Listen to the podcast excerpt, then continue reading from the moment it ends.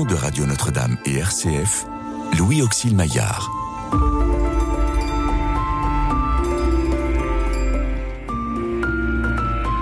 Le soir approche et déjà le jour baisse.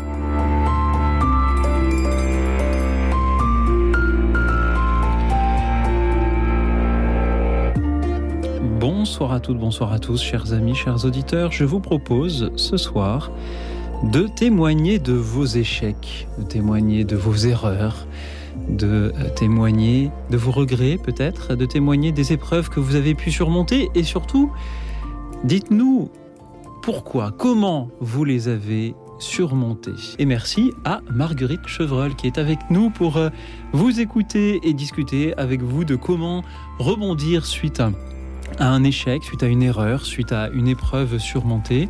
Euh, Marguerite Chevreul, vous êtes coach spécialisé dans le développement des talents individuels et collectifs.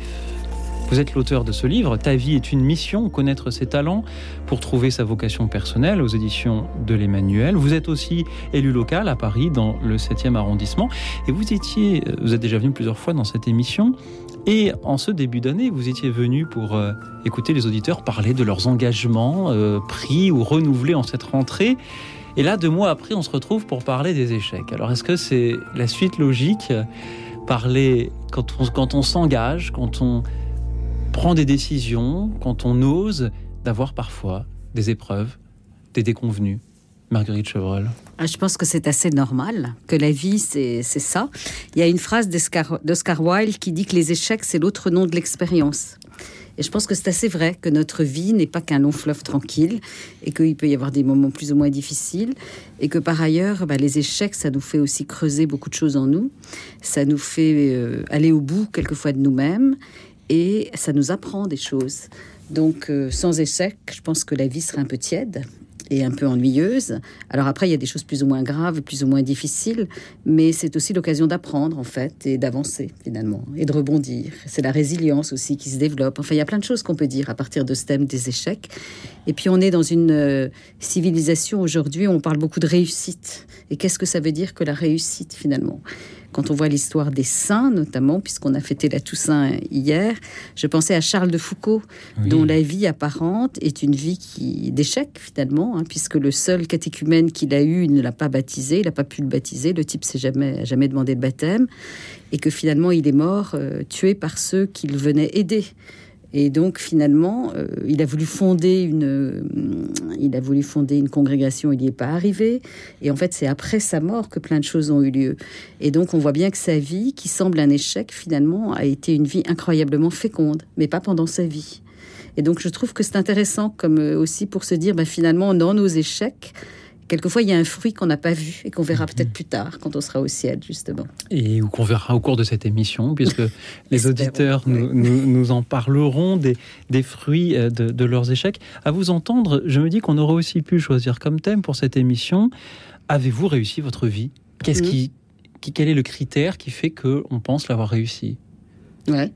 Est-ce que est-ce que c'est aujourd'hui euh, une question importante justement de euh, savoir euh, voilà ce qui fait que je suis à ma place, j'ai accompli tout ce que j'avais à accomplir.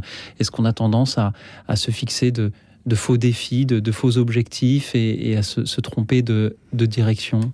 Alors je pense qu'on on peut être euh, d'abord dans le monde actuel, l'idée de la réussite, c'est quoi? C'est peut-être euh, gagner beaucoup d'argent, avoir une famille où tout va bien, une grande maison, un chien, enfin je voilà, et faire du ski, et aller au enfin voilà, je dis n'importe quoi. J'ai absolument rien de tout ça, je, je pas Voilà, donc ça veut dire que ça ne fait pas le bonheur.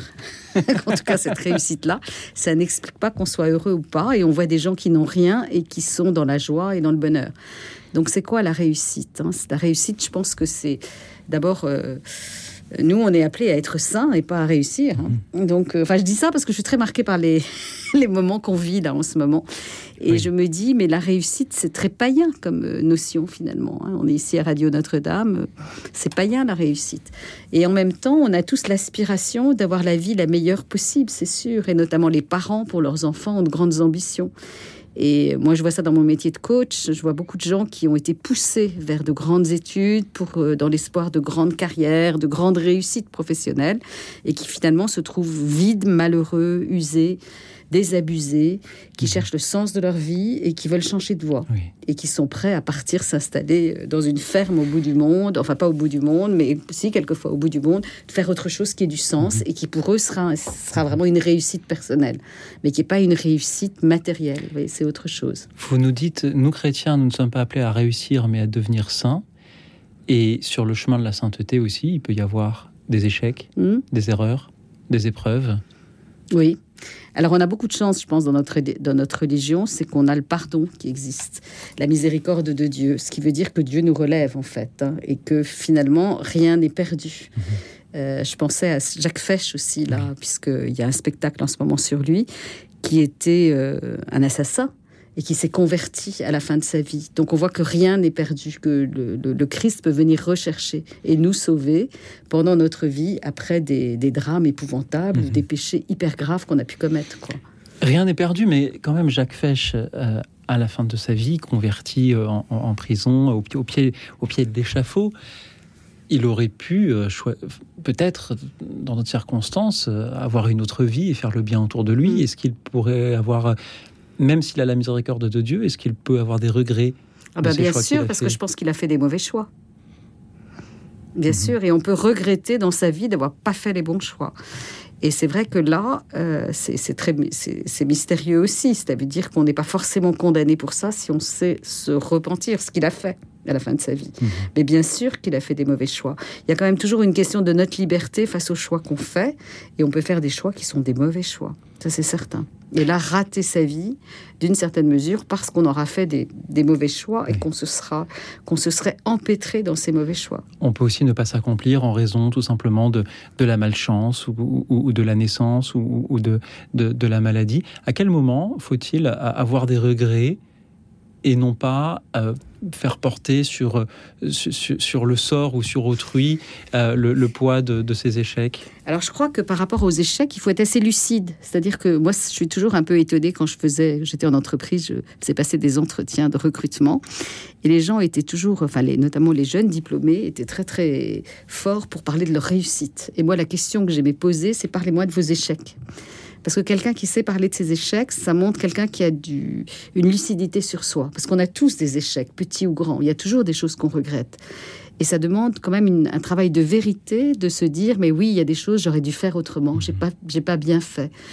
Et ça permet aussi, en analysant les échecs, de voir ce qui vient de nous, ce qui ne vient pas de nous. Parce qu'on peut avoir tendance à se culpabiliser trop, ou au contraire à accuser les autres de nos échecs. Et en général, dans les échecs, il y a une part qui vient de nous et une part qui peut venir de l'environnement des, circonstances où on était. Je pense que notamment dans les échecs professionnels, il y a des choses, des erreurs qui peuvent venir de nous, et puis il peut y avoir une situation économique de l'entreprise qui fait que les choses se seront mal passées aussi. Donc c'est intéressant d'être lucide là-dessus, d'analyser ça, pour voir à partir de ça d'abord qu'est-ce qu'on apprend sur nous, quelles sont les choses qu'on ne doit plus faire, qu'on ne doit plus accepter, les choix qu'on ne doit plus prendre. Et puis en même temps aussi se dire, ben, il y a des choses qui ne me correspondent pas, il y a des environnements qui ne me correspondent pas, il y a des, des personnes, des atmosphères que je dois fuir parce que je ne suis pas capable de faire face à ça. Mm-hmm. Et ça amène aussi à une certaine humilité aussi, d'accepter de reconnaître qu'on n'est pas, ben, on n'est pas parfait, qu'on n'est pas des, sur, euh, des surhommes que l'échec fait partie de la vie et que dans l'échec, il peut y avoir, euh, alors on pourrait dire une grâce, mais en tout cas, il y a un fruit de l'échec qui peut être hyper intéressant, à la fois pour nous, pour notre humilité, pour découvrir aussi des talents qu'on n'imaginait pas, et puis aussi pour euh, apprendre à se remettre en question. C'est quand même une bonne mhm. chose aussi. Hein. Est-ce que c'est une bonne chose aussi d'en témoigner, d'être capable de prendre la parole dans une émission de radio pour, euh, pour dire, bien moi, dans ma vie, j'ai euh, commis telle erreur, j'ai eu telle déception, euh, j'ai eu surmonté telle épreuve, j'ai eu tel obstacle sur ce chemin de, de, la sainteté. C'est important d'en témoigner pour euh, faire profiter les autres de, des fruits de ces échecs. Alors je pense que c'est très, très utile, oui, parce que ça permet de, de montrer que... Parce que souvent, on, va, on, peut avoir tendance à se mépriser soi-même et à penser qu'on est le plus nul de la Terre, le, le plus mauvais, etc. Et on apprend beaucoup en entendant les témoignages des autres parce qu'on se rend compte qu'on partage des choses en commun et que euh, voilà et puis la façon dont d'autres ont pu surmonter des échecs c'est hyper utile pour nous pour nous redonner aussi de l'espoir face à des situations difficiles dans lesquelles on peut être de se dire mais oui on peut en sortir et on va en sortir. Mhm. Est-ce que c'est important aussi de, bien s'entourer? On dit parfois qu'un chrétien seul est, un chrétien en danger à, l'heure où, on affronte des, voilà, des, des, obstacles dans, nos choix de vie, de savoir parler aux bonnes personnes, trouver les bonnes personnes, savoir leur parler. Alors je pense oui c'est très utile.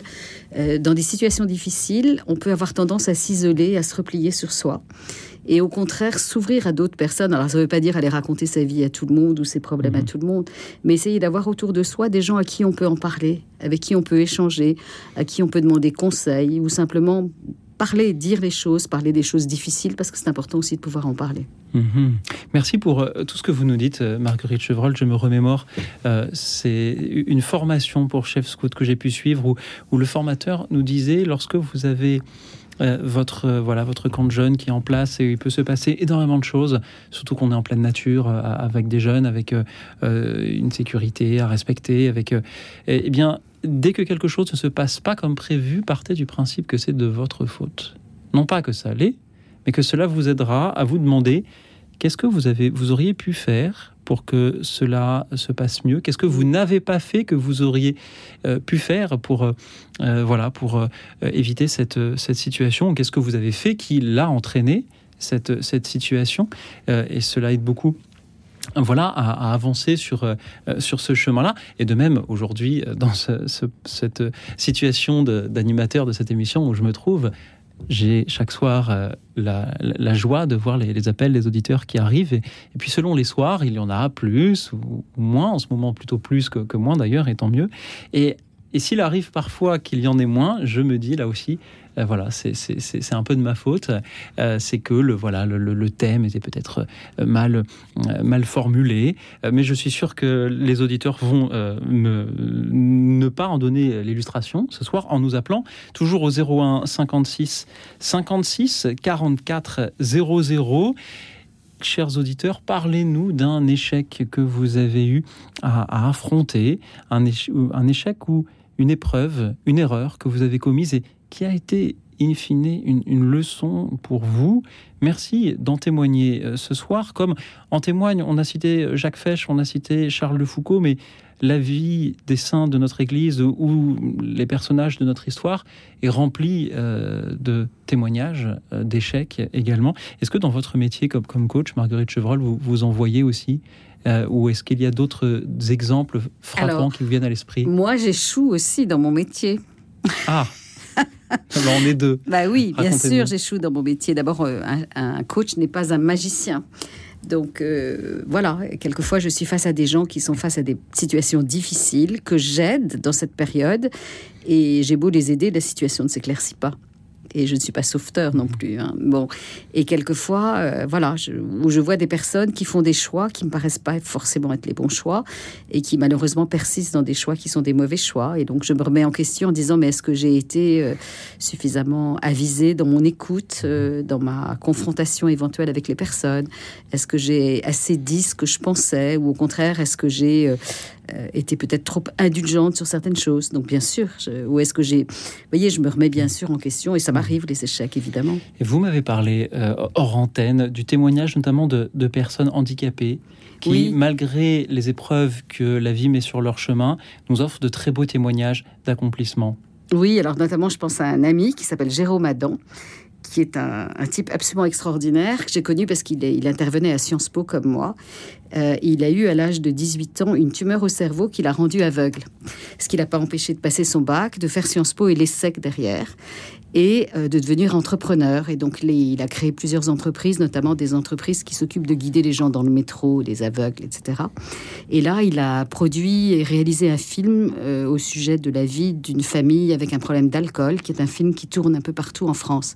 Et Jérôme est quelqu'un d'extraordinaire qui dit que c'est grâce à son handicap qu'il est devenu ce qu'il est parce que ça lui a appris trois choses, et j'aime beaucoup raconter ça. Ça lui a appris à s'appuyer sur les autres et à savoir s'entourer, et puis à avoir du courage, à développer son courage. Et grâce à ça, il est ce qu'il est aujourd'hui. Il est marié, il a une petite fille, et c'est un type extraordinaire. Et d'autres personnes, je pense qu'il y a beaucoup de personnes comme ça qui ont été malades, qui ont eu des accidents de la vie et qui développe de nouveaux talents grâce à ça. C'est la résilience aussi dont parle Cyril Nick. Hein. Et c'est assez magnifique. Et je pense qu'autour de nous, on en voit. Il y en a peut-être parmi vos auditeurs. Là. Nous écoutons là aussi peut-être le témoignage musical de l'épreuve que l'on surmonte, puisque euh, Ludwig von Beethoven était sourd ou au moins très malentendant, on ne le sait pas vraiment, au moment où il composa la 9e symphonie dont nous écoutons le début du deuxième mouvement. Radio Notre-Dame.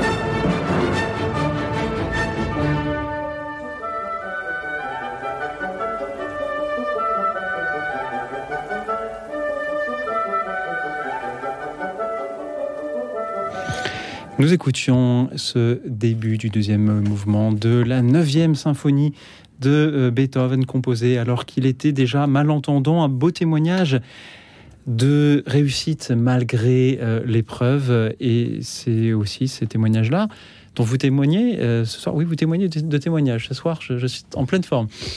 Marguerite Chevreul, l'histoire de ce compositeur qui continue à écrire et à composer alors qu'il n'entend plus et qui doit euh, s'asseoir sur le sol devant son, piano pour ressentir les vibrations des, notes et comprendre ce qu'il compose. Cela, euh, cela vous touche aussi? Ah oui, moi je trouve ça incroyable parce que ça montre qu'il avait vraiment une confiance aussi dans sa, dans son, dans son talent aussi, pour être capable de faire ça. Hein.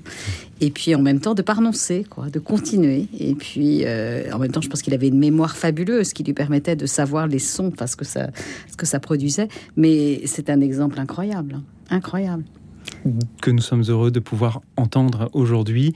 Et comme nous sommes heureux de pouvoir entendre Pascal qui nous appelle de Nantes. Bonsoir Pascal.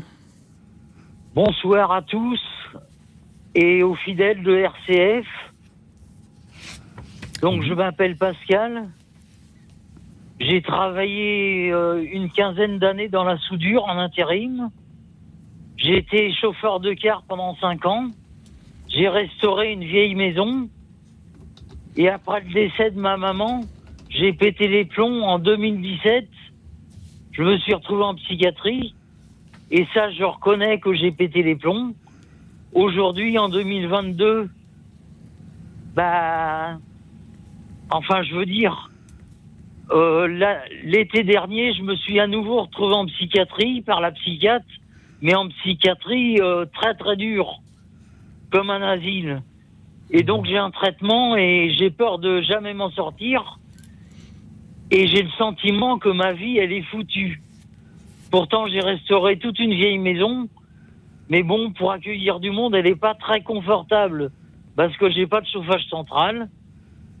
J'ai une cheminée, mais j'ai même pas le courage, j'ai même plus la force de l'allumer.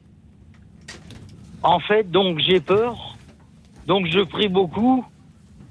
Et euh, régulièrement, j'allume une bougie au pied de la Sainte Vierge, comme, euh, comme là en ce moment. Et je prie pour les gens euh, qui peuvent m'aider, qui peuvent m'aider.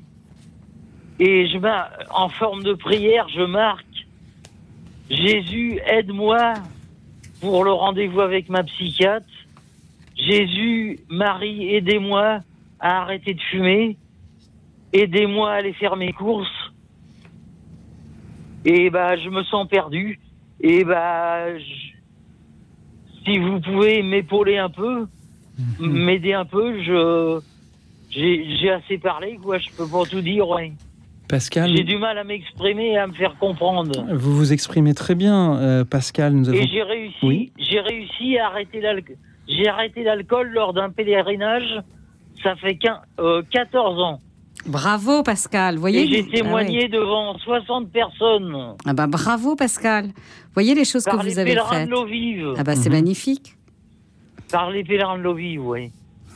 Et euh, moi, ce qui me frappe, Pascal, en vous écoutant, c'est que euh, vous avez commencé par nous dépeindre tout ce qui est noir dans votre vie, avant de nous parler de ce qui est réussi, de ce qui est beau. Vous voyez, d'abord cette guérison de l'alcool incroyable, c'est magnifique. Et puis c'était en 2007, hein, bah, c'est super. Le fait que vous nous appeliez ce soir aussi, vous voyez, c'est très positif, ça aussi. Le fait que vous ayez. Bah, je suis je suis fidèle à, Radio Fidélité. Bah oui, à Radio Fidélité, je suis fidèle. Eh ben génial. J'arrive à rigoler un petit peu, c'est dur, mais eh ben, ça aussi. Eh ben voyez, ça aussi c'est formidable, Pascal. Avant mon hospitalisation, tous les soirs j'écoutais RCF. Et il y a un monsieur qui avait eu le Covid-19 et qui avait fait de la psychiatrie. Mhm. Et bah ça m'avait fait tilt. Et j'avais téléphoné à la radio à Lyon et j'avais dit, je m'appelle Pascal et je laisse mon numéro de téléphone pour Bernard qui souffre. Oui. Et en fait, je voulais l'aider. Mhm. Bah, c'est magnifique, Pascal. Ouais. Et malheureusement, l'année dernière, je me suis retrouvé en psychiatrie et euh, j'ai peur encore de retourner en psychiatrie. Et pour moi, le problème, c'est les médicaments, ça ne me convient pas. Et oui j'ai des effets secondaires. Bien sûr. Et la psychiatre, elle veut mm. rien entendre, mm-hmm. quoi. alors je me dis, ma vie, elle est foutue. Pascal Oui, oui, je vous écoute. Vous nous dites que vous pensez que votre vie est foutue suite à voilà au, décès de votre maman qui vous a fait péter les plombs. Nous dites-vous Bah non, je, non, que, attendez. C'est ce que vous. Non, ma maman, elle m'a pas fait péter les plombs. Non, c'est vous qui avez pété les plombs. C'est ce que vous disiez tout à l'heure. Bah, je, ne sais pas si c'est ça. Je réemploie les, mots que vous avez employés. Euh, Pascal, qu'est-ce bah, que vous, qu'est-ce que Pascal, qu'est-ce que vous aimeriez dire, Pascal, à quelqu'un qui serait comme, un peu comme vous, euh, qui aurait le sentiment que sa vie est foutue, alors, alors même qu'il est capable de, voilà, de, de, de, rénover une maison ancienne, de d'arrêter l'alcool, de témoigner devant des dizaines de personnes et même ce soir devant des milliers de personnes à la radio, et qui nous dirait ouais, je peux faire tout ça, mais ma vie est foutue parce que j'ai les effets secondaires de mon traitement. Qu'est-ce que vous, vous aimeriez lui dire, Pascal?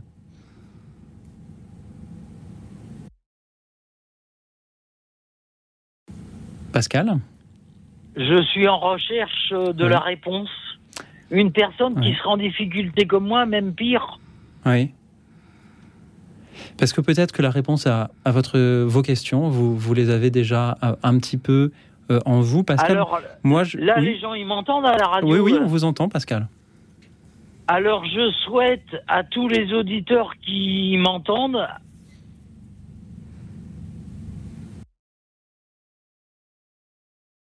de rester en paix et de faire des petites choses selon leurs possibilités, comme moi je fais en ce moment. Je donne un petit coup de balai dans la chambre quand j'y arrive. Oui. Merci beaucoup, Pascal. Et j'ai même pas le courage d'aller dans mon terrain euh, couper l'herbe. Il y a des ronces qui poussent et tout. Je suis démoralisé. Mais il y a sûrement des gens plus malheureux que mhm. moi. Oui, donc euh, Pascal. Comment je peux les rassurer ben vous, avez été formidable, Pascal. Vous nous avez dit tout simplement garder confiance et avancer avec de, petites choses. Euh, Pascal, c'est magnifique ce que vous nous avez dit euh, ce soir, Marguerite Chevreul. Garder confiance, avancer avec de petites choses, ça peut être un, bon moyen de, oh. surmonter euh, des, épreuves dans la vie. Ah, je crois que quelquefois, dans des moments de grandes, de grandes épreuves, on, quelquefois on, on veut faire des choses énormes. Et en fait, euh, les toutes petites choses qu'on va faire, c'est énorme déjà. Et, ce, que vous, ce que vous faites, Pascal, de balayer, eh ben, c'est déjà formidable.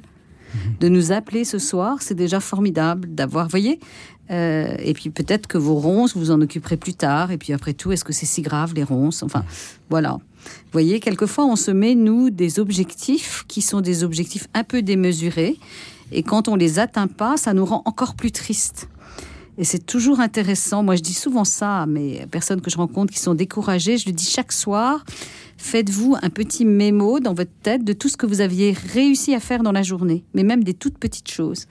Et puis, faites un petit exercice de gratitude pour remercier Dieu et puis aussi vous féliciter vous-même parce que peut-être que vous avez balayé. Ben, c'est génial, bravo. Est-ce que parfois il faut essayer de, voir un peu plus le verre à, moitié plein plutôt qu'à moitié vide? Complètement, parce que sinon on finit par euh, sombrer nous-mêmes hein, et se mhm. déprimer soi-même. Et puis on, rentre, on peut rentrer dans une spirale très négative à force de voir ce qu'on n'a pas fait au lieu de voir les petites choses qu'on a faites et puis qui progressent de jour en jour. Et puis le traitement qui était difficile, et ben finalement on va peut-être le supporter un peu mieux progressivement. Y a des choses comme ça qui se, qui se font aussi et qui font qu'on retrouve confiance en nous, mhm. confiance dans les autres et puis confiance dans la vie en général. Regardez-moi par exemple, je, je pourrais voir le, verre à, moitié vide en me disant mince, on avait Marie-Claude, Salomé ou Daniel qui avaient de belles choses à nous dire, mais que nous ne parvenons pas à joindre parce que les, les connexions difficiles, ce, téléphoniques ce soir sont difficiles, mais, mais je peux le voir à moitié plein en me disant que nous avons un autre Daniel avec nous. Bonsoir Daniel. Bonsoir, oui, moi je voudrais raconter mon expérience, puisque j'ai été, euh, j'ai passé mes deux bacs et j'ai eu, euh, j'ai atteint le niveau licence en, en, en, sciences naturelles et je suis rentré au CNRS et on m'a proposé un travail de recherche qui me plaisait beaucoup et, je travaillais le jour et, la nuit. Le jour pour, euh, pour le, laboratoire et la nuit pour étudier une euh, étudier en chimie organique, parce que c'était là en chimie organique que je faisais des recherches. Et donc il me fallait un certificat de chimie organique pour arriver à travailler tout seul. Et bon, je travaillais pas tout seul, je travaillais avec un adjoint, avec un, docteur en sciences. Et donc, euh, j'ai travaillé tellement, tellement bossé que j'ai fait un burn-out. Donc, comme on dit en burn-out, ça veut dire euh, brûler en dehors, ça veut dire euh, en français brûler en dehors, ça veut dire que la tête vous chauffe tellement, tellement travaillé de la tête que vous pouvez plus y arriver, quoi. Et bon, j'ai fait une tentative de suicide. Euh, j'ai ouvert le gaz dans ma voiture euh, et malheureusement j'ai perdu euh, la femme que j'aimais. Bon, c'est une catastrophe cette histoire de suicide. C'est vraiment catastrophique. il fallait, il fallait pas faire ça. Il fallait pas.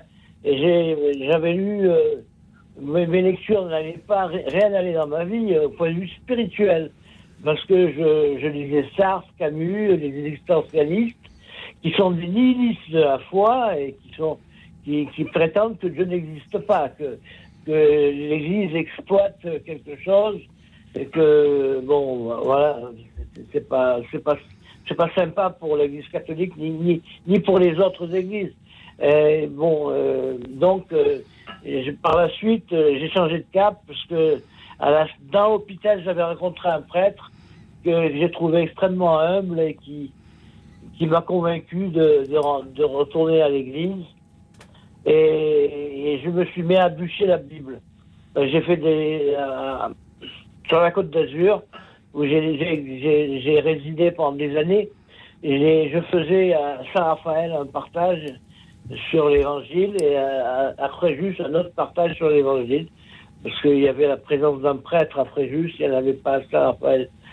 Et bon, et après j'ai continué à étudier la Bible et bon, maintenant euh, je lis régulièrement la Bible et je suis dans l'espérance puisque la foi, l'espérance et la charité sont les trois vertus théologales les plus euh, indispensables à l'homme. Il faut comprendre que la charité c'est la plus importante des trois, mais on n'est pas charitable. On est finalement tout à l'ego, c'est-à-dire égoïste. On se défend à soi-même, mais on ne défend pas les autres. Et il faut atteindre, moi je pense qu'il faut atteindre ce niveau, euh, euh, ce niveau spirituel de, de, de, faire la charité, de se priver soi-même, de faire des jeûnes, de donner aux autres, de, de, donner de son temps. On peut donner pas seulement de l'argent, mais si on n'en a pas, on ne donne pas de l'argent, on donne de son temps. Je vais donner de mon temps euh, euh, à l'évangélisation, euh, des choses comme ça. Euh, de façon à pouvoir euh, et à et à l'alphabétisation, de façon à pouvoir entrer dans le ciel, puisque je sais que maintenant j'ai 76 ans, je, suis plus proche de la, fin que du début. Donc, euh, donc je, je, je, pense que la fin n'est pas, n'est pas si dramatique que ça, parce que du moment où on croit à la résurrection. Voilà ce que je voulais vous dire. Il faut rester dans l'espérance, même quand on a, des problèmes psychiques qui sont, sont graves. J'ai moi-même été pendant un certain temps élève infirmier à, l'hôpital euh, Péré-Vaucluse de, dans l'Issonne. Dans j'ai beaucoup étudié. Euh, j'ai étudié même la, psychiatrie elle-même. Je ne sais pas si vous vous rendez compte. Euh, donc, euh, donc j'ai beaucoup de choses à dire, mais bon, je ne peux pas tout dire. Je vais laisser la place aux autres. Et l'essentiel, c'est l'espérance. Il faut continuer à espérer, comme disait le prêtre, voir le verre demi-plein, pas demi-vide. Euh, on a toujours quelque chose à dire, quelque chose à faire euh, au milieu des, êtres humains, en s'aimant les uns les autres, en suivant les, les en étant enfant de Dieu, en obéissant à, Jésus-Christ et, à notre Père céleste qui nous a donné dans le paradis le bonheur que nous avons perdu en, voulant faire ce que nous voulons nous. C'est pas ce que nous voulons nous qu'il faut faire, c'est ce que veut Dieu. Voilà. Merci. la conclusion de, de, tout mon, de tout mon exposé. J'espère que je vous ai pas saoulé. Mais du tout, euh, Daniel, bien au contraire. Merci Ah pour oui, euh, votre magnifique euh, témoignage, plein de, de, de pudeur et, et de sincérité. Vous aviez lu Sartre et, et Camus et, et d'autres, et euh, cela vous a, euh, pas seulement cela, mais euh, ne vous a pas aidé à, à vous sortir de vos idées noires jusqu'à une tentative de suicide. Et depuis, vous avez changé de direction et, trouvé la foi. Marguerite Chevreul, comment réagissez-vous au témoignage de Daniel? Alors, je trouve, Daniel, que votre témoignage est, vraiment magnifique et que c'est un témoignage qui montre ben, comment, en fait, les situations les plus dures, les plus difficiles, finalement, le Seigneur vient nous aider. En fait, c'est un peu ça, hein, votre histoire. Et puis comment, à travers cette situation terrible que vous avez connue, ben, finalement, euh, vous avez trouvé un chemin magnifique qui a changé votre vie et qui change votre vie et qui lui donne du sens aussi. Et voilà, je trouve c'est.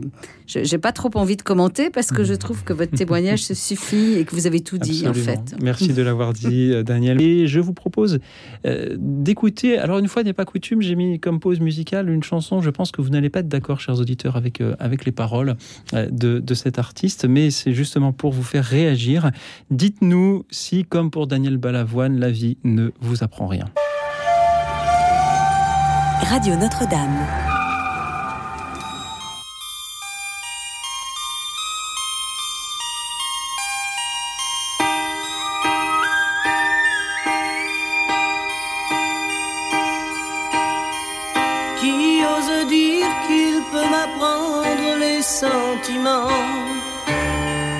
Ou me montrer ce qu'il faut faire pour être grand, qui peut changer ce que je porte dans mon sang.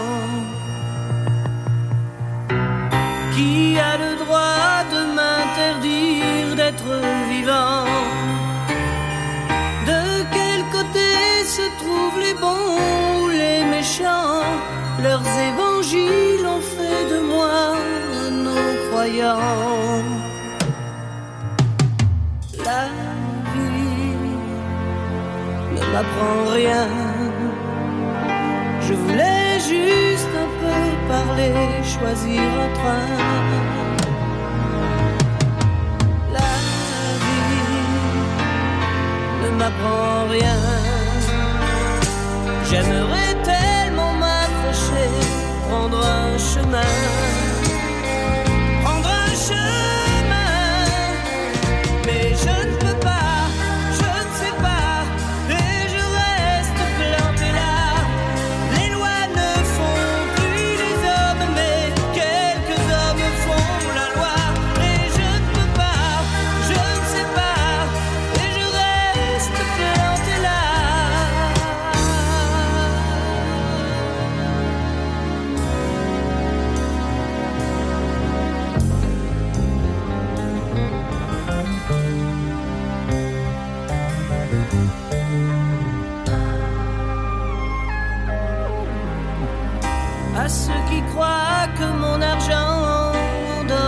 te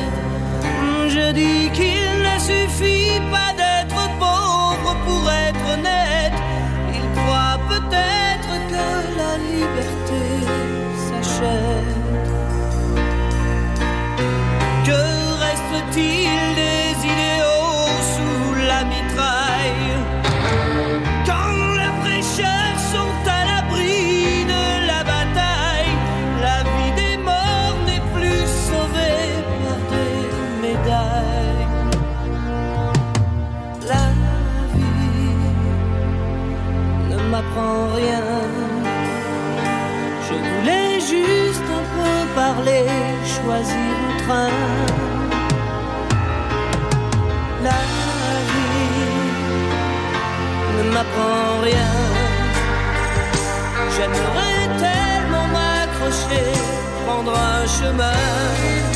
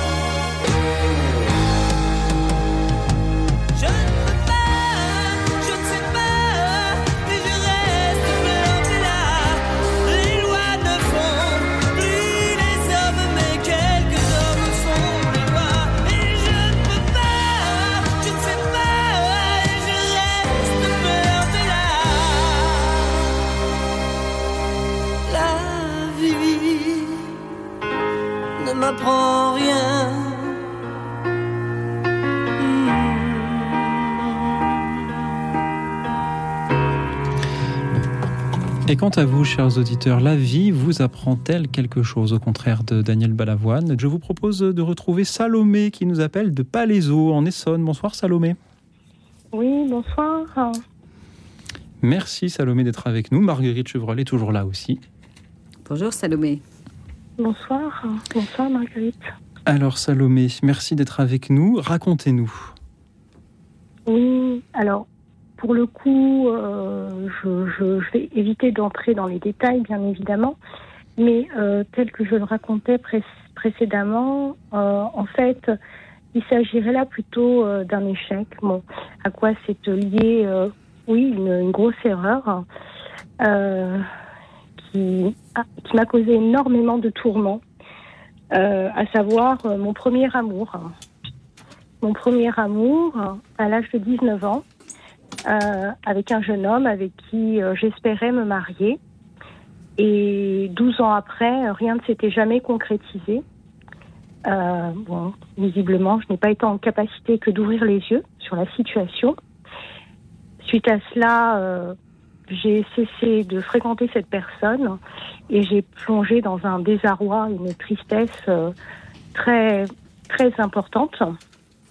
Et j'avais toujours été quelqu'un de, voilà de, croyante et je crois que ça m'a éloignée. Ça m'a vraiment vraiment éloignée. Euh, j'ai ressenti plus que des ressentiments puisque je suis restée en contact avec cette personne qui, grâce à Dieu, a formé une belle famille. Et j'avais l'impression, moi, euh, d'avoir absolument tout, euh, tout perdu. Et mon caractère a changé. Je suis devenue de quelqu'un de très très dur, euh, très sévère, euh, en colère. Et j'ai eu la chance, j'ai eu la chance de rencontrer une personne absolument formidable. Euh, bien sûr, je ne me suis pas du tout confiée à elle hein, sur ma vie. il faut savoir que je travaille dans le domaine du soin. Et à force de contact avec cette personne, nous avons bien fait connaissance.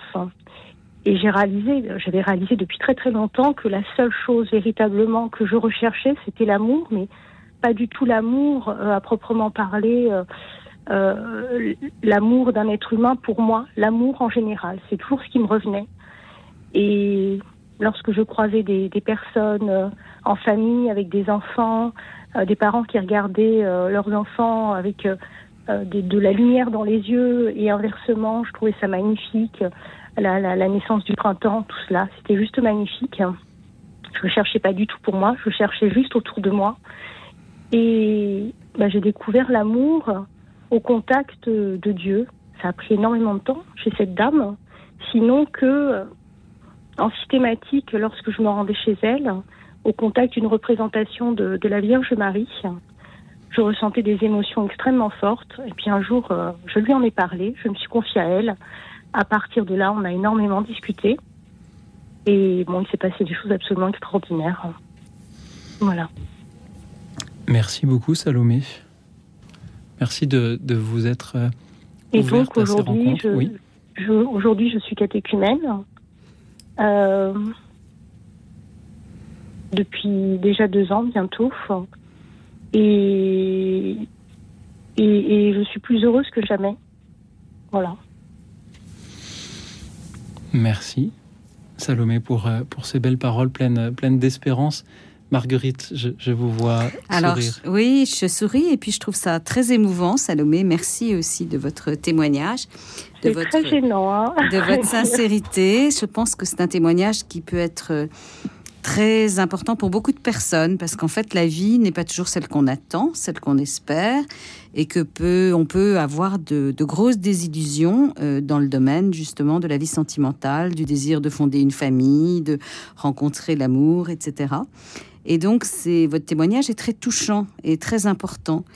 Et puis en même temps, ça me rappelle euh, un témoignage que j'ai entendu récemment de quelqu'un qui s'appelle Jean-Luc Mouns, mhm. qui a fait un témoignage magnifique sur les difficultés de sa vie, notamment de maladie, de, de famille, etc. Et il en concluait, Dieu avait un meilleur plan pour moi. Et en vous entendant, je me dis, vous aussi, Dieu avait un meilleur plan pour vous, en fait.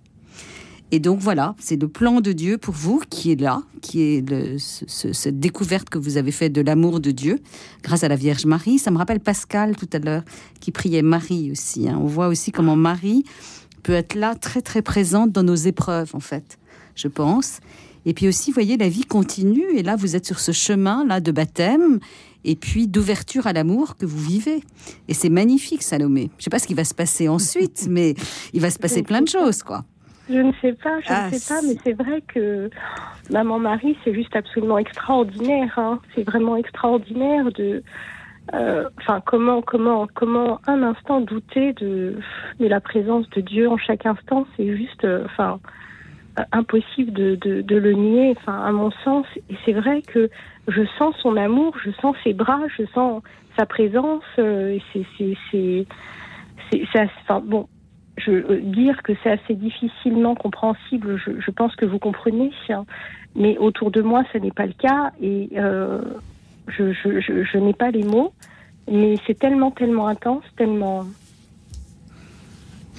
Merci beaucoup Salomé pour euh, vos belles paroles de, ce soir et, d'avoir osé vous raconter un petit peu sur euh, un sujet qui n'est pas euh, difficile, qui n'est pas facile justement à, confier, surtout, euh, surtout comme ça à la radio, alors même que votre histoire peut-être fait écho à bien des histoires vécues également par nos auditeurs et, les paroles que vous avez et la conclusion que, ce n'est pas encore une conclusion, mais la, suite que vous y trouvez à votre histoire euh, donnera beaucoup d'espérance justement à ceux qui nous écoutent et qui auraient pu vivre euh, des histoires similaires. Alors Salomé, merci du fond du cœur de nous écouter, de nous avoir appelés et de vous être euh, raconté comme ça avec voilà autant de simplicité. Merci beaucoup Salomé.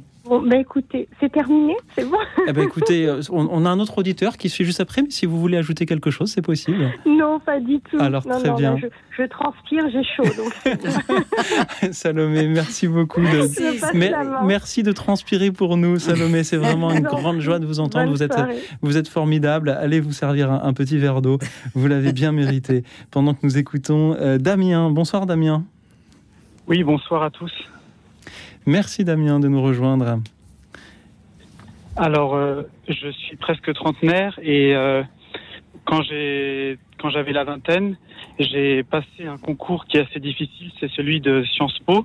Je l'ai réussi euh, après avoir travaillé pendant un an de, façon acharnée. Et lorsque je suis arrivé dans l'école, j'ai trouvé des personnes très sympathiques, mais aussi euh, un certain esprit qui était un peu anti-catholique ou anti-chrétien d'une façon globale, ce qui m'a beaucoup peiné. euh, et euh, pendant une année, j'ai un petit peu euh, intériorisé tout ça. Ça m'a un peu rongé de l'intérieur. Et au bout d'un an et demi, euh, à force de me perdre dans le travail et dans le doute, j'ai fait un burn-out euh, parce que je me sentais un petit peu euh, décontenancé vis-à-vis de ce qui se passait dans l'école. Et euh, j'ai donc dû quitter euh, cette école qui, alors que j'avais beaucoup travaillé, ce qui a été très difficile, un choix très difficile pour moi. Et pendant plusieurs années, j'ai dû me reconstruire. Et là, là, je pense être arrivé euh, un peu au bout du chemin. Donc, je, je remercie toutes les personnes qui ont qui m'ont aidé durant ces, ces moments difficiles. Mais c'est vrai qu'il reste toujours un petit doute, c'est d'être sûr euh, qu'on a le droit à avoir sa place au soleil.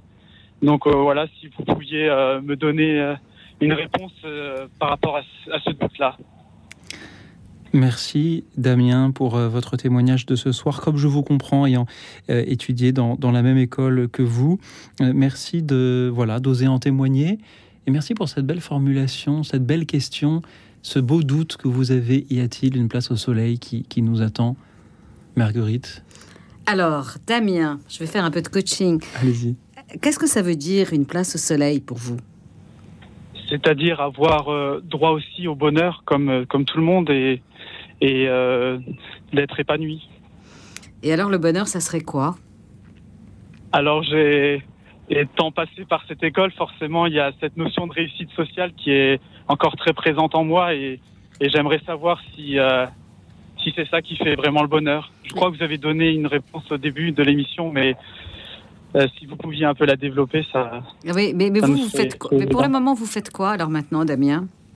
Alors là, je suis en formation euh, actuellement en master 2, donc j'ai réussi à reprendre des études Bon, bah dans le domaine de l'information.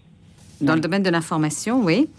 Et donc, vous êtes sur un chemin qui va être un chemin qui va vous permettre de trouver un emploi. Tout à fait, oui. Bon, et alors pourquoi, pourquoi, pourquoi doutez-vous? Qu'est-ce qui vous fait douter aujourd'hui? Euh, c'est c'est vraiment de, de se dire que est-ce qu'il est possible d'être euh, stabilisé, d'être bien équilibré, c'est ça en fait, et de pouvoir fonder une famille, c'est ça en fait, c'est mes doutes qui, qui me traversent. Et qu'est-ce qui vous empêche? Oui, c'est c'est se dire je n'y arriverai pas, voilà, c'est ça. Vous savez, il y a une phrase que j'aime bien, c'est Pierre Goursat qui disait ça doute de tes doutes et crois en ta foi. Et j'ai envie de vous dire ça doutez de vos doutes. Parce qu'attention, là, on a, on a quelquefois un petit vélo euh, négatif dans la tête qui est un Oui. ennemi qu'il faut tuer. Là, pour le coup, il faut le tuer, ce petit ennemi-là. Et se dire, mais qu'est-ce que c'est que ces doutes? Qu'est-ce qui peut faire que j'ai des doutes comme ça qui sont pas justes? Parce que visiblement, vous avez rebondi, Damien, là. Ah oui. vous êtes en train de vous reconstruire. Tout à fait, oui. Bah Ouais. alors voilà, vous êtes sur le chemin, quoi. Ouais. Damien, merci beaucoup. Ah. Vous, vous- vous me donnez envie de programmer une autre émission une autre fois sur le thème de la confiance en soi.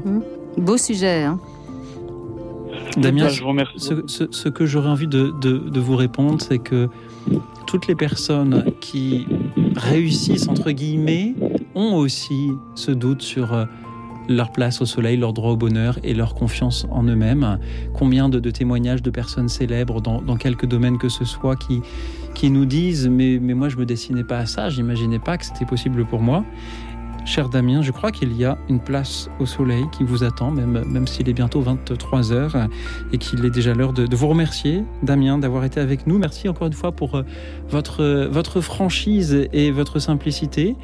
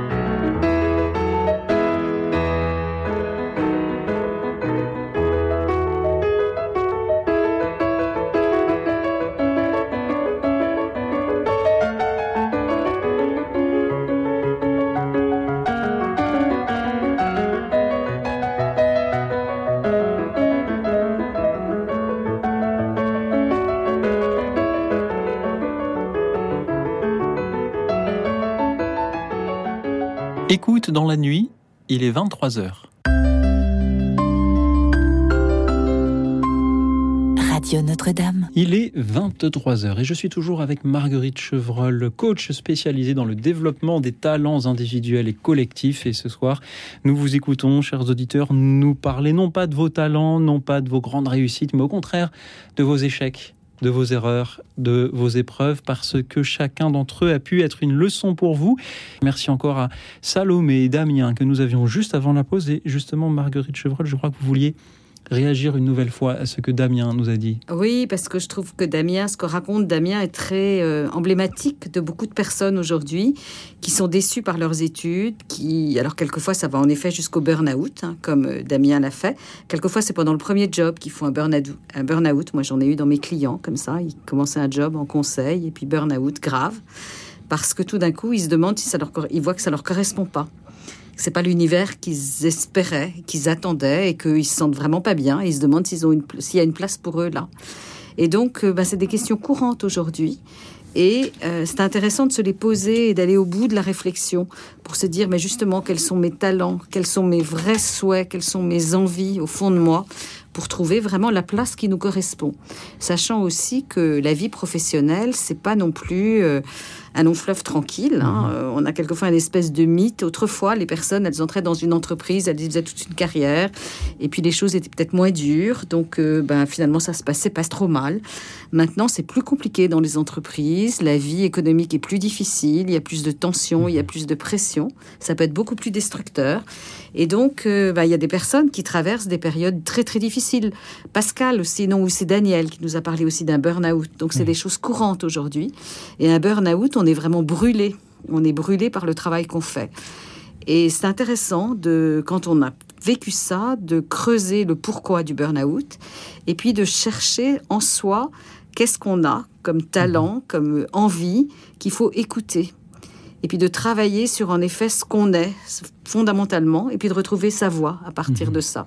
Et puis, il y aura peut-être des moments pas simples, hein, et puis ça demandera peut-être des choix pas faciles, parce qu'on n'a pas toujours le beurre et l'argent du beurre, et puis quelquefois on va renoncer à une carrière très très brillante aux yeux du monde, parce qu'elle ne nous correspond pas, et qu'on va trouver un poste peut-être moins bien payé, mais où on va s'épanouir véritablement. Et c'est ce que je souhaite à Damien, mais Damien est déjà sur une bonne voie. Et ce que je souhaite à tous ceux qui peuvent nous écouter et qui sont dans les mêmes euh, questionnements. Et oui, qui nous parlent euh, de, de leur vie professionnelle, mais aussi de peut-être de, leur vie euh, affective, familiale, ou de, euh, le, du chemin qui pourrait les mener à la sainteté, des obstacles qui s'y trouvent et de la manière euh, dont ils peuvent les, surmonter, toujours donc par téléphone. Merci à ceux qui nous appellent. C'est à présent Bernadette qui nous rejoint depuis Agen. Bonsoir Bernadette. Oui, bonsoir à tous. Bonsoir Louis Oxide. Alors je viens pour témoigner d'un échec que j'ai eu, euh, bon, j'ai eu un, seul grand échec, hein, ça m'a suffi, euh, parce que à l'âge de 8 ans, j'ai été interpellée par une religieuse, euh, bon, pour pour mener, pour, un appel à suivre le Christ. Et pour moi, bon, j'ai fait une projection, comme c'était une religieuse, je me disais, le, le Seigneur m'appelle à devenir religieuse, et j'en démordais pas. Voilà, c'était un peu trop obsessionnel, je sais pas comment dire, enfin bon, trop, voilà. Et, alors, euh, bon, euh, j'ai fini par me faire suivre par un, prêtre qui, qui m'a laissé champ, champ, libre et je me suis engagée euh, dans une communauté religieuse contemplative où très rapidement j'ai décroché suite à un drame familial euh, qui me concerne. Euh, voilà. Et, et, alors, j'ai fait une grave dépression. Je me suis retrouvée en hôpital psychiatrique car je n'étais plus en mesure de suivre la vie conventuelle.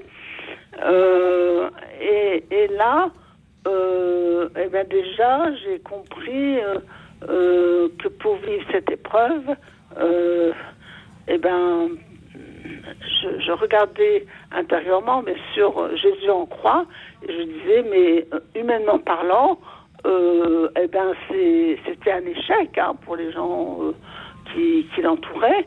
Et pour moi, ce que je vivais était aussi un échec, parce que pour, la vie sentimentale, pour la vie professionnelle, pour tout ce que j'avais, à quoi j'avais renoncé finalement. Voilà. Donc, euh, j'ai, j'ai, traversé euh, euh, cette, épreuve comme ça, en, tournant, en ayant les yeux fixés sur Jésus en croix et puis en disant que c'était lui qui prenait nos fardeaux. Voilà.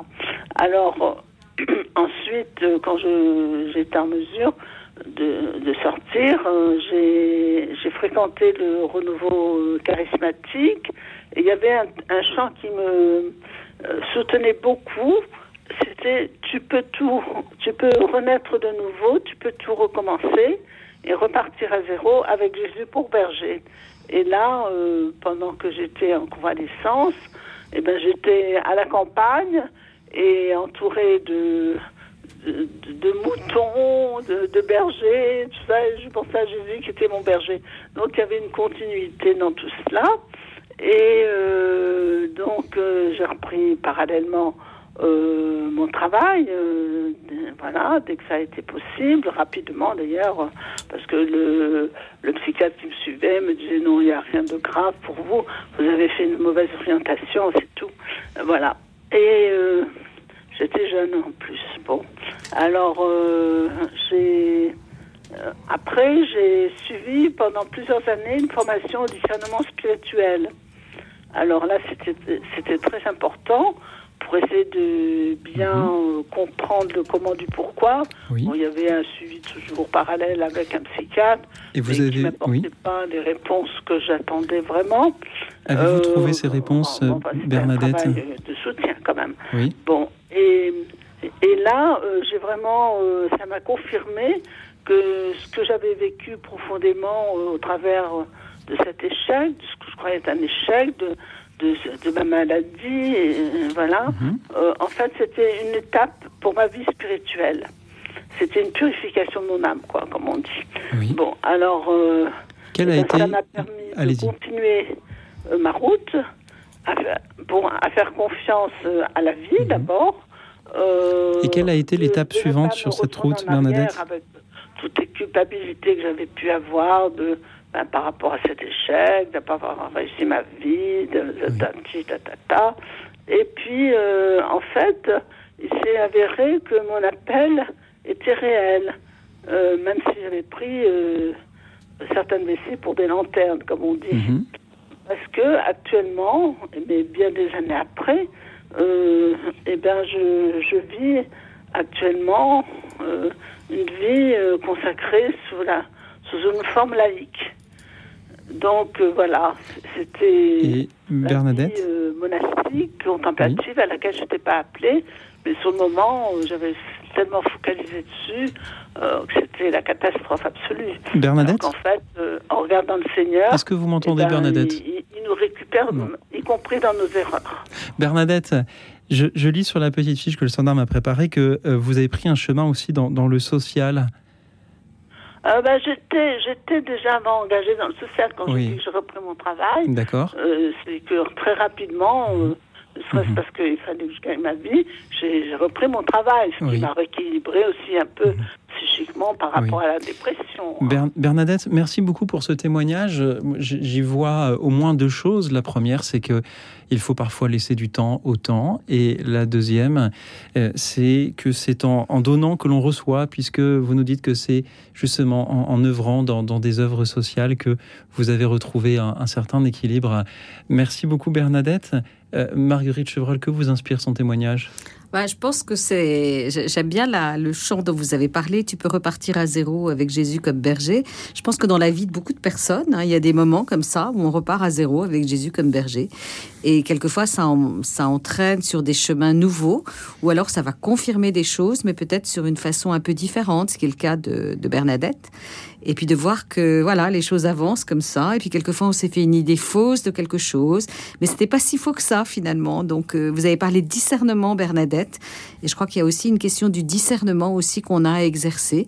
Et quelquefois, c'est les événements qui nous amènent à discerner les choses. Merci Bernadette d'avoir été avec nous ce soir. Merci pour ce chemin parcouru et merci à Soisic qui est avec nous depuis Redon en Bretagne. Bonsoir Soisic.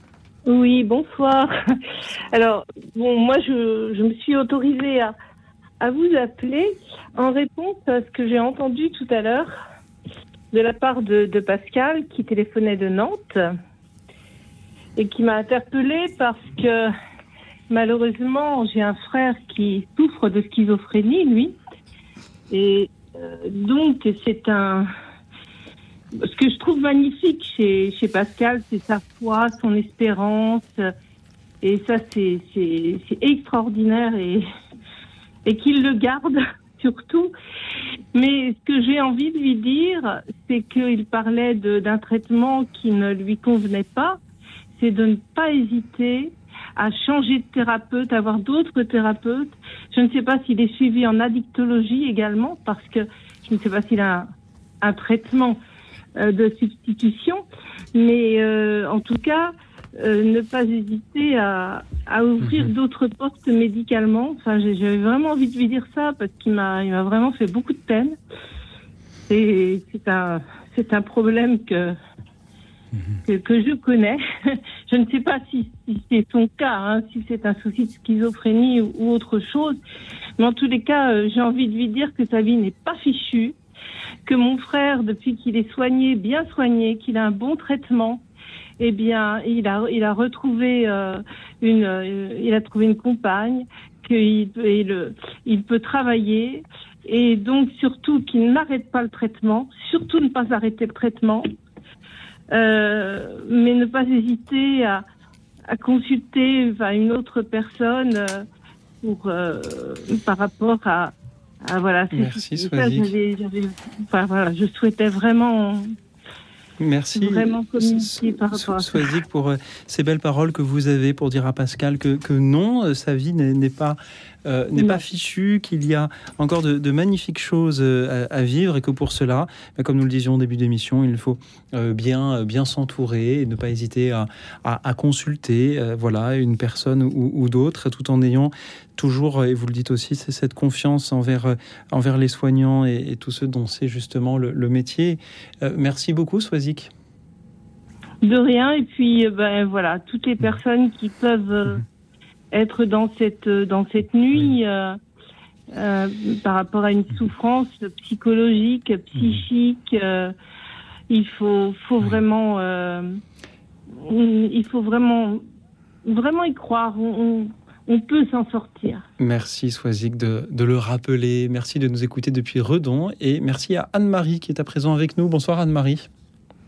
Bonsoir. Bonsoir. Anne-Marie, allez-y. Que vouliez-vous nous dire ce soir sur ces épreuves que la vie met sur notre chemin, mais que l'on peut surmonter?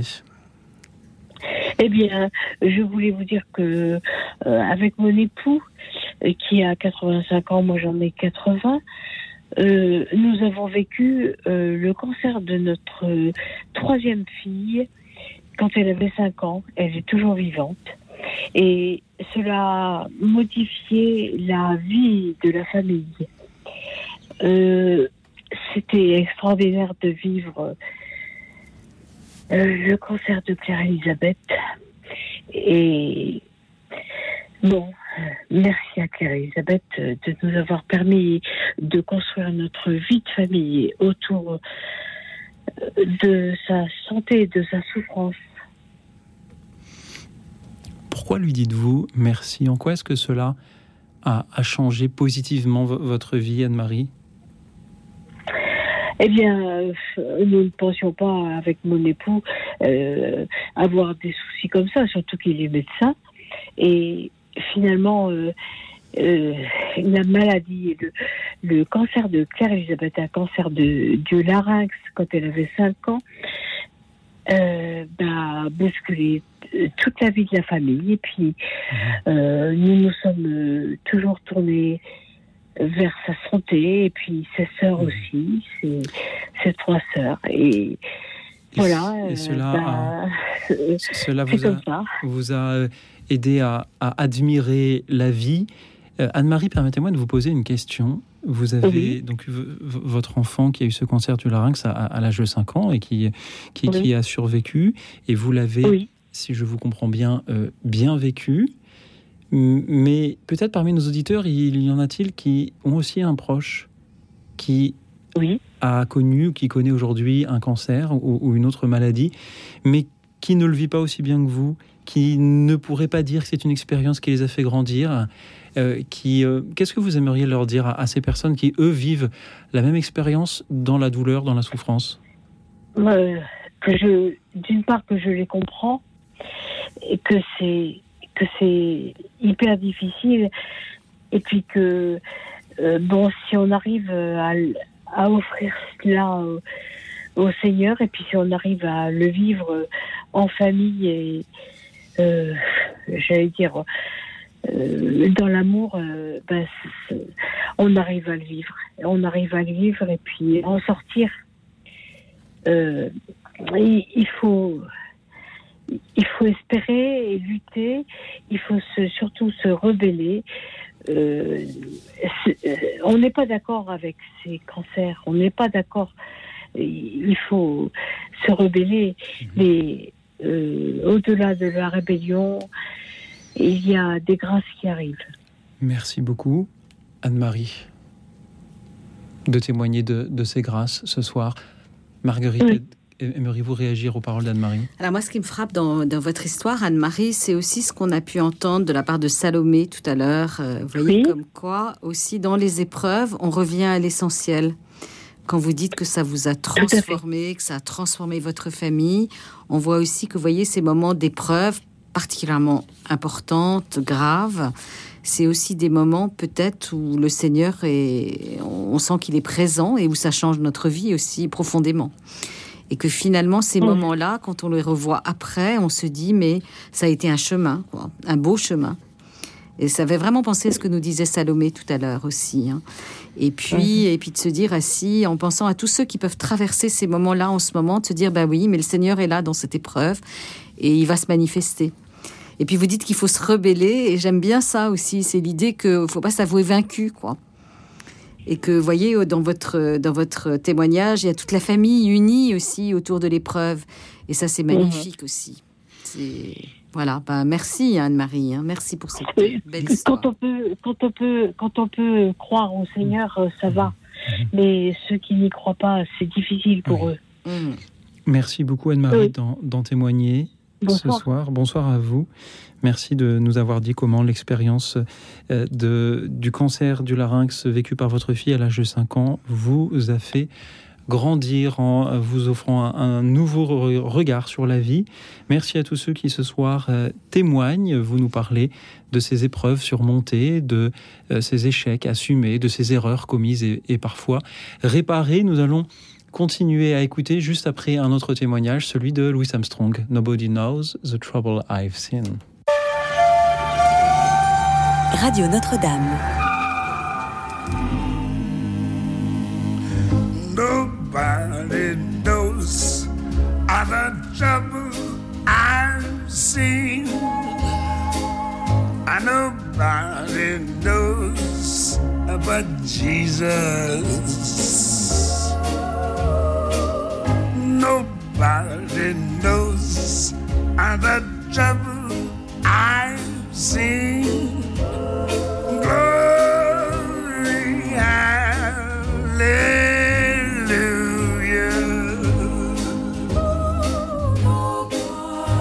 Yes, lots of trouble floating around these days. Seems like everybody's sick, sick, sick. And I'm right in there with them. That's, well, there's one thing that's for sure. Ain't no use crying. Just get in there and pitch. Sometimes you need help. That's when you kind of look up, you know. Yes, sir. Mm, sometimes I'm up, sometimes I'm down. Don't hear me. Oh, yes, my Lord. Sometimes I'm almost to the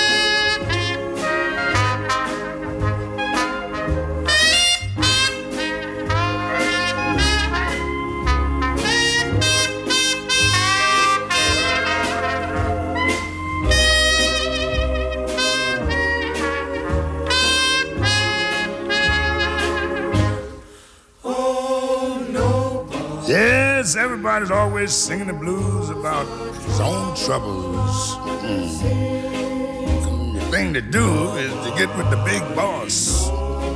That's right. Look up sometimes. Mm, nobody knows the trouble I've seen, and I ain't gonna bug nobody about it either. I know where I can get help when I need it. yes, sir. Every time, every time. Maybe you'd better try it.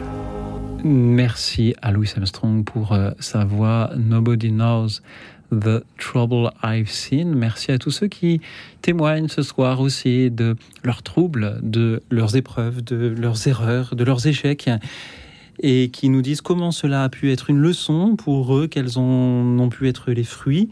Je vous propose à présent d'écouter Marie. Bonsoir Marie. Bonsoir. D'où est-ce que vous nous appelez Marie? Je vous appelle de Lyon.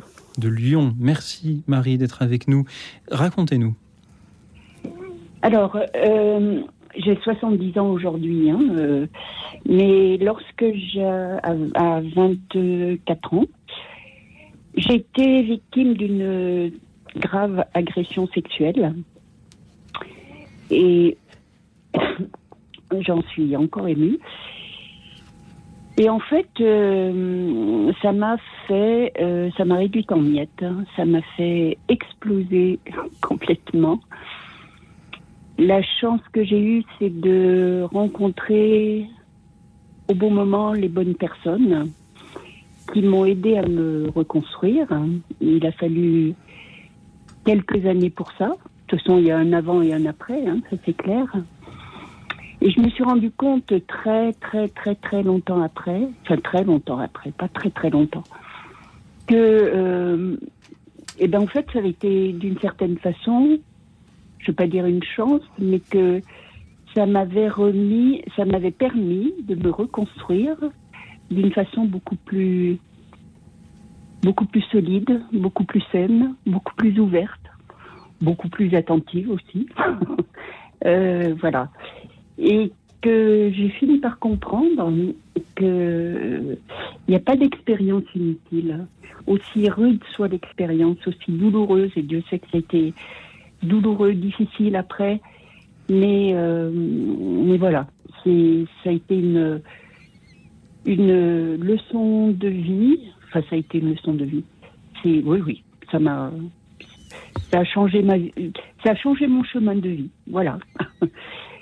Euh, la- l'autre chose que je voulais dire aussi, c'est, que par moments on est les bras ballants là, comme dans la chanson de Balavoine, Euh, mais que euh, il faut rester ouvert à la vie, quoi. Il faut rester ouvert à tous les, toutes les, toutes les choses qui, qui, arrivent, qui nous sont dites, ou- ouvert à la vie et aux autres. Et voilà, et c'est fabuleux la vie, même si parfois c'est douloureux. Merci. Voilà. Merci beaucoup, Marie, pour euh, euh, votre témoignage. Euh, vous nous dites que dans, voilà, dans tout malheur, il peut y avoir une belle chose à, à- à saisir, même si, bien sûr, il- à, à choisir, vous auriez sans doute voilà, préféré ne, ne pas avoir ce, ne pas subir cette grave agression sexuelle, co- comme, vous le dites. Marie, merci d'avoir trouvé ces belles paroles pour, euh, pour en, en témoigner euh, ce soir. Euh, Marguerite Chevreul, comment réagissez-vous à ce témoignage? Bah, merci Marie hein, de votre appel et de votre témoignage sur quelque chose de terrible. Et puis, bah, merci de, de ce que vous en dites. quoi. Et puis, moi, ce qui me frappe aussi, c'est l'importance des autres dans cette histoire. Vous voyez, c'est comme dans l'expérience d'Anne-Marie où il y avait le- la famille. Dans les échecs, dans les problèmes graves, dans les, les drames, euh, on peut avoir tendance à se replier sur soi et à se renfermer et à s'isoler. Et ce qui peut nous aider, c'est de rester ouvert, en effet, à la vie et notamment aux personnes, autour de nous. Euh, et de trouver aussi, euh, je ne sais plus qui aussi parlait de quelqu'un qui l'avait conseillé, je ne sais pas si c'est Bernadette ou Swazik, ou, vous voyez notamment l'exemple de Swazik qui donne un, conseil à Pascal, ben, c'est merveilleux ça, c'est comment les autres aussi sont là et peuvent nous aider, et comment on peut s'ouvrir au lieu de se renfermer sur notre souffrance, aussi terrible soit-elle, mais rester, vous voyez, c'est une vraie grâce de pouvoir rester ouvert, et du coup, ben, recevoir... Euh, des, consolations et même des guérisons par l'entremise des autres.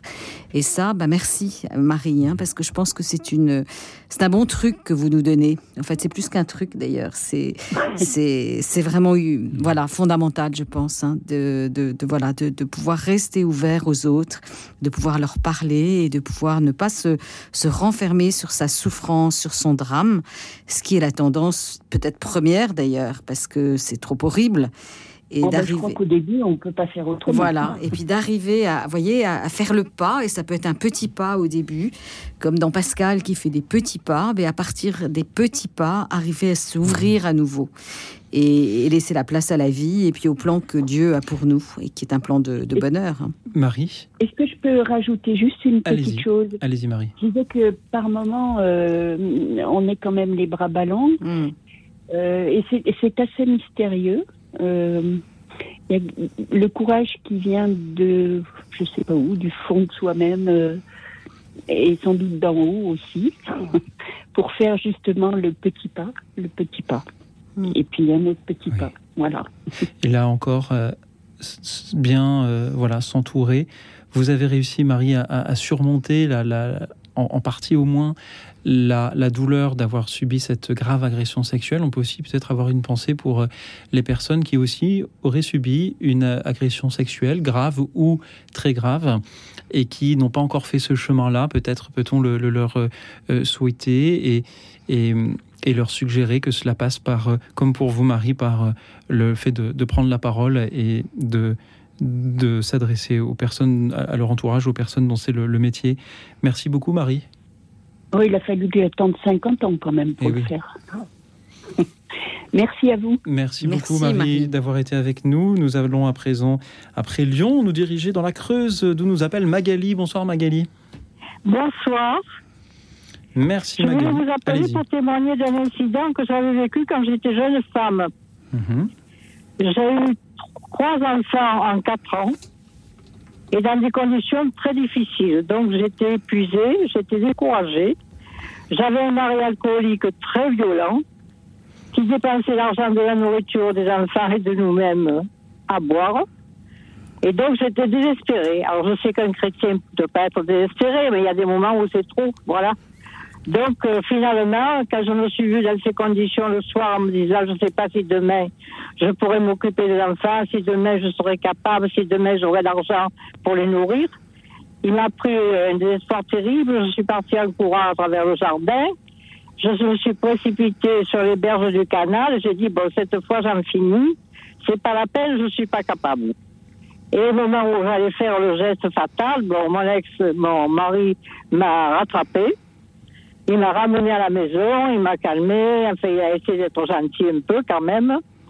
Et puis le lendemain matin, quand je suis arrivée dans ma classe, puisque j'étais enseignante, la directrice nous montre un colis en nous disant j'ai reçu un colis des handicapés de Berclage et ils nous la photo de leur entreprise. Ils ont créé une entreprise de, bijoux, de, de bibelots, etc. Et ils nous demandent de le vendre auprès des parents d'élèves et euh, auprès des collègues.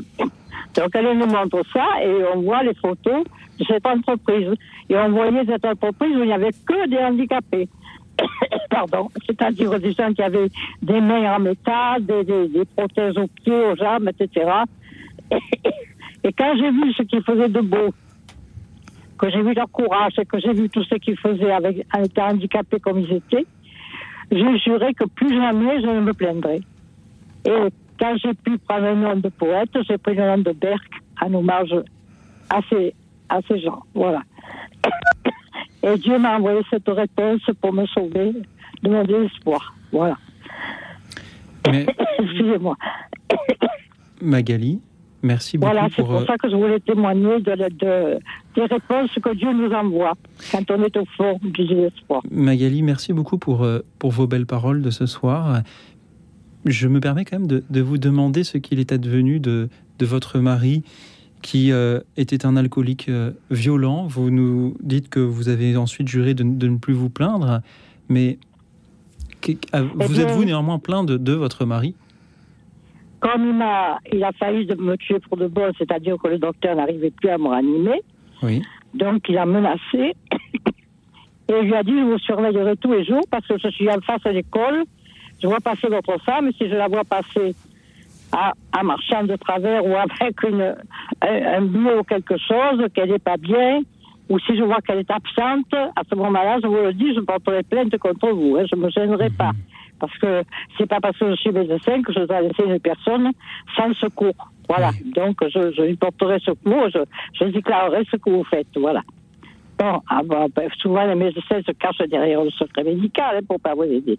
Mais lui a dit, moi, j'ai pas peur de ça, je vous aiderai. Et donc, grâce à lui, il est resté sept ans sans boire d'alcool.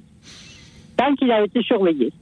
Et puis, quand, il a, quand le docteur a pris sa retraite, le soir où il a pris sa retraite, il m'a dit, tu as vu, il est parti, les volets sont fermés, il a vendu sa maison, il est parti dans les Alpes pour sa retraite. On va fêter ça. Il est allé chercher des bouteilles et il a recommencé à boire. Voilà. Et donc après, il est devenu tellement violent que là, j'ai été obli- obligée, obligée d'en venir au divorce malgré mon, malgré mes convictions religieuses. Je suis allée voir mon archevêque, Monseigneur Kofi à Marseille, parce que je suis marse- marseillaise. Et Monseigneur Kofi m'a dit, vous ne serez pas une sainte parce que vous vous laisserez tuer dans votre maison. Et au contraire, vous briserez la vie de vos enfants quand ils sauront que votre mari vous a tué. Il faut pas faire ça. Il faut partir, partir, partir. Voilà. Donc il m'a dit l'Église maintenant, depuis Vatican II, elle comprend les divorcés, donc c'est pas un problème. Voilà. Et grâce à lui, j'ai eu le courage de demander effectivement la séparation en urgence et le divorce. Et j'ai continué à faire ce que j'avais fait pour me sauver, c'est-à-dire enseigner et puis écrire des poèmes pour chanter dans mes poèmes tout ce qui dans la beau, dans la vie, il y avait de beau. Parce que j'essayais de trouver ce qui était beau et de dominer ce qui était vilain. Voilà, ça a été ma philosophie toute ma vie que j'ai passé à mes élèves du mieux possible. Voilà. Merci du fond du cœur, Magali, pour euh, votre témoignage de ce soir. Merci d'avoir trouvé ce, ce courage-là de demander la, la séparation. Il nous rappelle que parfois, il faut euh, aussi euh, euh, savoir renoncer à, à- à ces idéaux, car Ah oui, cela peut ah vous oui. sauver la vie, peut sauver vos enfants et vous permet de, bah, de vous être occupé d'eux. Et, Ah oui. et- et de pouvoir témoigner ce soir. Merci beaucoup, Magali, pour ces Et belles toujours paroles. Dieu m'a répondu dans mes ennuis, toujours, toujours. Et merci, Voilà. merci pour vos poèmes aussi. On a besoin de, de- de poètes et de poétesses. Euh, Marguerite Chevrel. Ah bah Magali, vous êtes formidable. Voilà, je peux rien dire d'autre. Vous êtes formidable. Vous avez un témoignage extraordinaire. Et puis on sent qu'il y a une grande sagesse chez vous.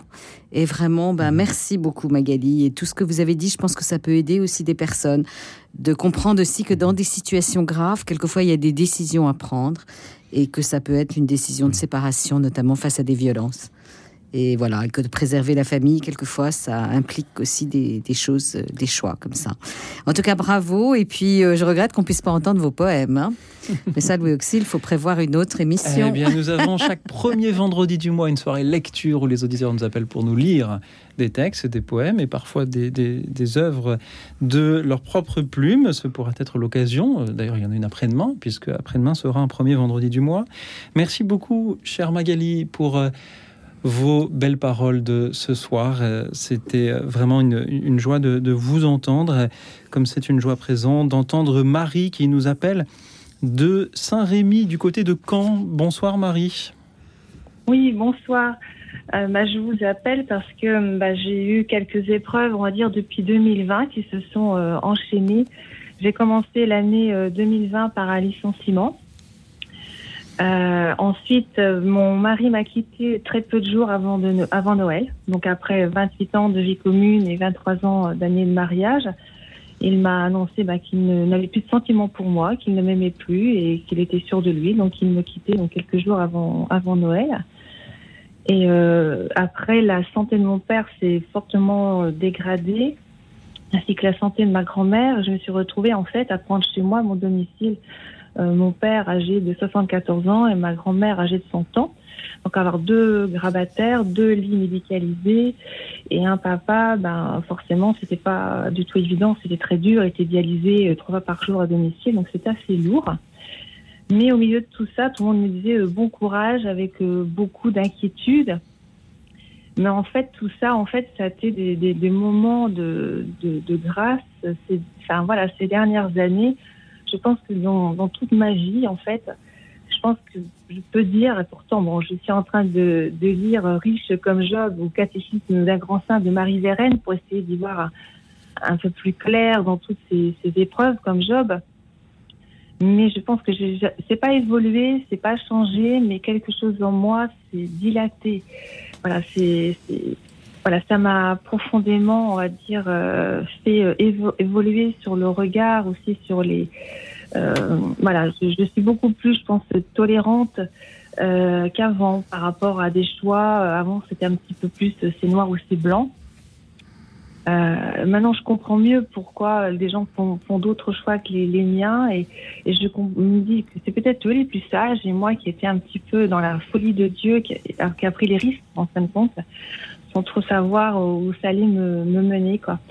Et en fait, ces épreuves-là, j'ai pas été seule. hein. Avec euh, mon licenciement, en fait, j'ai pris ça plutôt très très bien et euh, plutôt comme une aussi comme une libération parce que j'avais pas mal négligé euh, on va dire ma maison mais en fait j'avais eu une bonne nouvelle en amont mais ça je me suis bien gardé de le dire autour de moi mais en fait j'avais perdu une, un enfant il y a très très très longtemps et en fait j'ai rencontré euh, donc euh, des gens qui m'ont dit mais euh, on, on- peut faire un baptême de désir faut en parler à un prêtre et tout et en fait le fait de faire le baptême de désir pour cette petite fille que j'avais perdue a littéralement ouvert une lumière intérieure qui, qui et donc il y avait ce décalage entre cet apprentissage. Enfin voilà, on m'annonce que je suis licenciée, mes collègues qui comprenaient, qui avaient du mal un petit peu à, à voir que j'étais pas dévastée.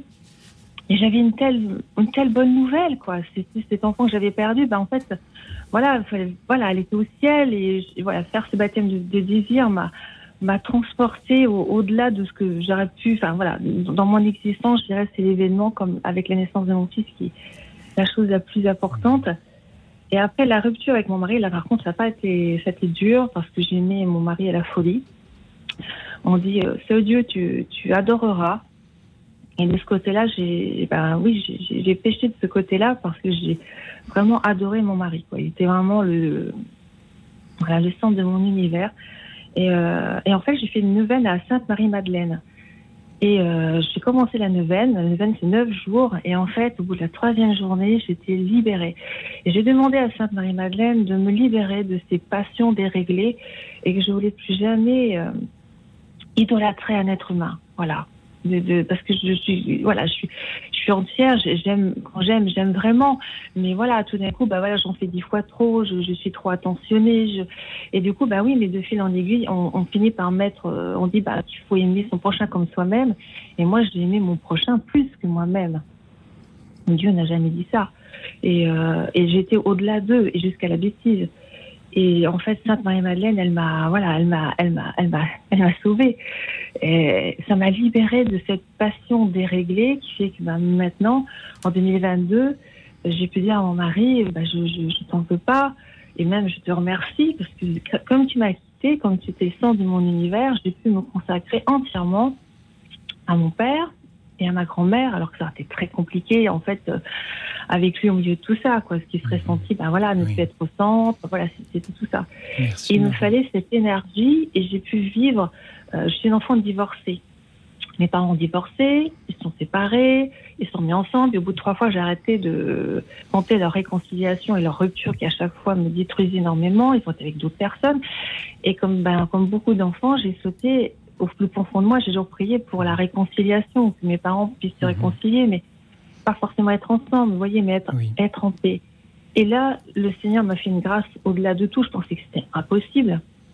Mais même bah, si je les ai récupérés euh, qu'à un cas, pas en bonne santé, mais j'ai pu avoir en fait au sein de ma maison, parce que ma mère vit avec moi, bah, j'ai pu avoir mon père et ma mère, avoir mes parents en fait euh, autour de moi. Alors bien sûr, c'est pas idyllique, c'est pas voilà, mais euh, mais pour moi, ça a été extraordinaire malgré les épreuves. Et euh, dans tous ces moments-là, en fait, j'ai, voilà, je dis, j'ai, pas été seule. J'ai, prié hein, pour la conversion de ma mère Mhm. pendant des années. Et elle a eu un changement de vie, en fait, Merci, très tardif, Marie, hein, de- vers euh, la soixantaine. de, de témoigner de comment le- la, la famille peut nous aider aussi à, à surmonter ces épreuves-là, que ce soit un enfant ou, ou des parents. Merci de, de toutes vos belles paroles qui, je suis sûr, euh, donnent beaucoup de- d'espoir et d'espérance à, à ceux qui, qui en ont besoin. Euh, Marguerite Chevalier-Moriveau, euh, ré- réagir avant que nous écoutions euh, euh, Pierre. ben, merci encore Marie aussi pour ce témoignage magnifique. Et puis moi ce que je retiens c'est aussi la façon dont au travers ces épreuves vous voyez les choses positives, les choses importantes, ce baptême de désir par exemple, voyez, et puis aussi comment vous voyez un bien finalement même dans les choses les plus terribles. Et puis comment le Seigneur vous, vous aide et dit là de votre cœur. Et ben merci beaucoup hein, pour ce beau témoignage. Merci Marie. Juste euh, dire une dernière chose. À un moment donné, il y a le médecin qui était responsable de la dialyse de mon père. Euh, il a voilà, il a évoqué le fait que est-ce bien nécessaire de continuer qu'il soit dialysé parce qu'en gros sa vie n'était pas peut-être si intéressante que ça lui dans son lit. Et en fait, il a fallu que je dise ben non, c'est la période la plus merveilleuse pour lui et pour moi parce qu'on a des choses à vivre et en fait les plus extraordinaires, elles sont maintenant, elles sont dans la fin de, de, de cette vie-là, mais elle, est- elle est riche, oui, il est dans son lit, mais comment on peut mesurer euh, ce temps passé avec son petit-fils avec qui, qui va le raser? Enfin, C'est des moments de grâce, ces moments-là, où il a sa place en tant que grand-père et avec mon fils. Il y a des moments de grâce, bien sûr, Marie. je m'occupe de lui comme un bébé, mais à côté de ça, il reste mon père. Euh, il me dispute, Marie, il me gronde. merci beaucoup et, de- et c'est des- on mesure pas ces choses-là. C'est- au-delà de tout. Quoi. Merci beaucoup, Marie. C'était important. Vous aviez raison de, de le dire également. Pardon de, de, de devoir vous couper un peu, mais c'est que nous avons juste le temps d'écouter Pierre qui est avec nous depuis Toulouse. Bonsoir, Pierre. Oui, bonsoir. Pierre, euh, merci d'être euh, avec nous. Que vouliez-vous nous dire ce soir? Euh, ben, je voulais ra- vous raconter euh, une, une- une enfin, des, des- des expériences professionnelles qui sont un petit peu euh, difficiles, Oui. dans la mesure où j'ai passé toute ma carrière avec le même métier, mais euh, euh, avec des ruptures d'emploi assez fréquentes, dans la mesure où j'ai jamais eu vé- véritablement de CDI. Euh, en fait, à chaque, à chaque fois que j'ai perdu mon boulot et j'ai dû avoir entre pff, 50 ou 60 emplois, là j'arrive en fin de carrière, donc ça va être très compliqué euh, quand il manque des bulletins de salaire. Mais bon, à chaque fois j'ai compris qu'en fait, euh, euh, les, les situations que je rencontrais, c'était euh, effectivement euh, un malaise relationnel que je devais générer inconsciemment. Au début, je me suis dit, oh ben, euh, oh ben non, mais c'est un tel, il fonctionne pas bien, ou machin, etc. Et en fait, j'ai découvert euh, à travers ces successions d'échecs que ben, j'étais quelqu'un d'hypersensible, en fait. Et que je, comme je voyais à travers les, les gens, je vois à travers les gens qui ils sont véritablement, s'ils veulent mentir, s'ils sont manipulateurs, je vois très bien comment ils fonctionnent.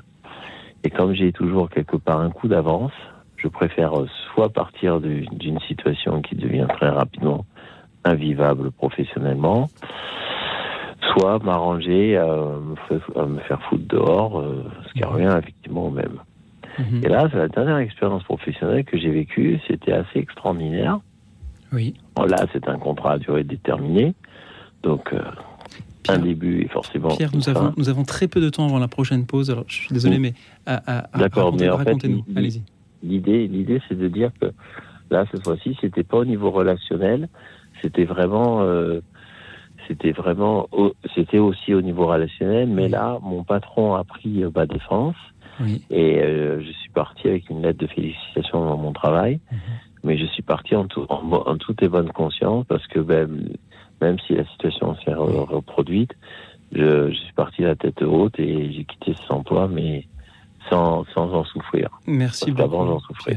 Pierre, merci pour, euh, pour vos belles paroles et merci de nous dire que l'on peut aussi voilà, avoir confiance en ceux qui, qui nous entourent. Je vous souhaite d'avoir euh, une, une belle retraite, euh, Pierre, ap- après ces 50 emplois que vous avez, euh, que vous avez eus. Et je vous propose d'écouter, parce que peut-être que le plus grand échec que nous, chrétiens, avons vécu et avons surmonté, c'est la mort de Jésus sur la croix. Écoutez, Théo Charisma nous l'a chanté. Radio Notre-Dame. Ô Jérusalem, toi ma belle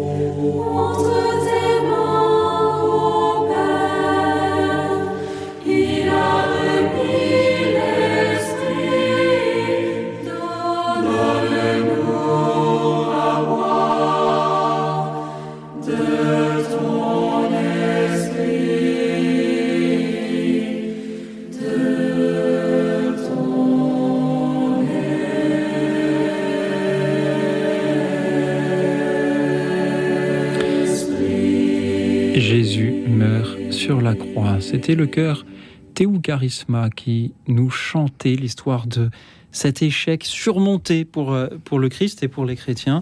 Merci à vous tous qui nous avez appelés ce soir pour nous parler, vous aussi, d'une erreur commise et réparée, nous parler d'une épreuve surmontée, d'un échec accepté, et nous dire en quoi ils ont été des leçons pour vous. Pardon à tous ceux que nous n'aurons pas eu le temps ce soir de prendre à l'antenne. Je vais essayer de vous citer et de vous remercier. Nathalie nous écoute depuis les Yvelines et ces épreuves sont dues non-sens, pleines de colère depuis le Covid. Nathalie est soignante, infirmière, et on sait que c'est une profession qui traverse de grandes épreuves aujourd'hui. Nathalie, merci d'accompagner toutes ces personnes malades qui vous sont confiées à travers euh, l'épreuve de, la maladie ou de l'accident qu'ils euh, traversent et, souhaitons euh, ensemble que les soignants puissent disposer des, moyens dont ils ont besoin pour accomplir cette, vocation et servir leurs prochains. Merci à Marie-Claude qui a été licenciée de son travail après une grande fatigue. Je vous souhaite de l'avoir surmontée aussi.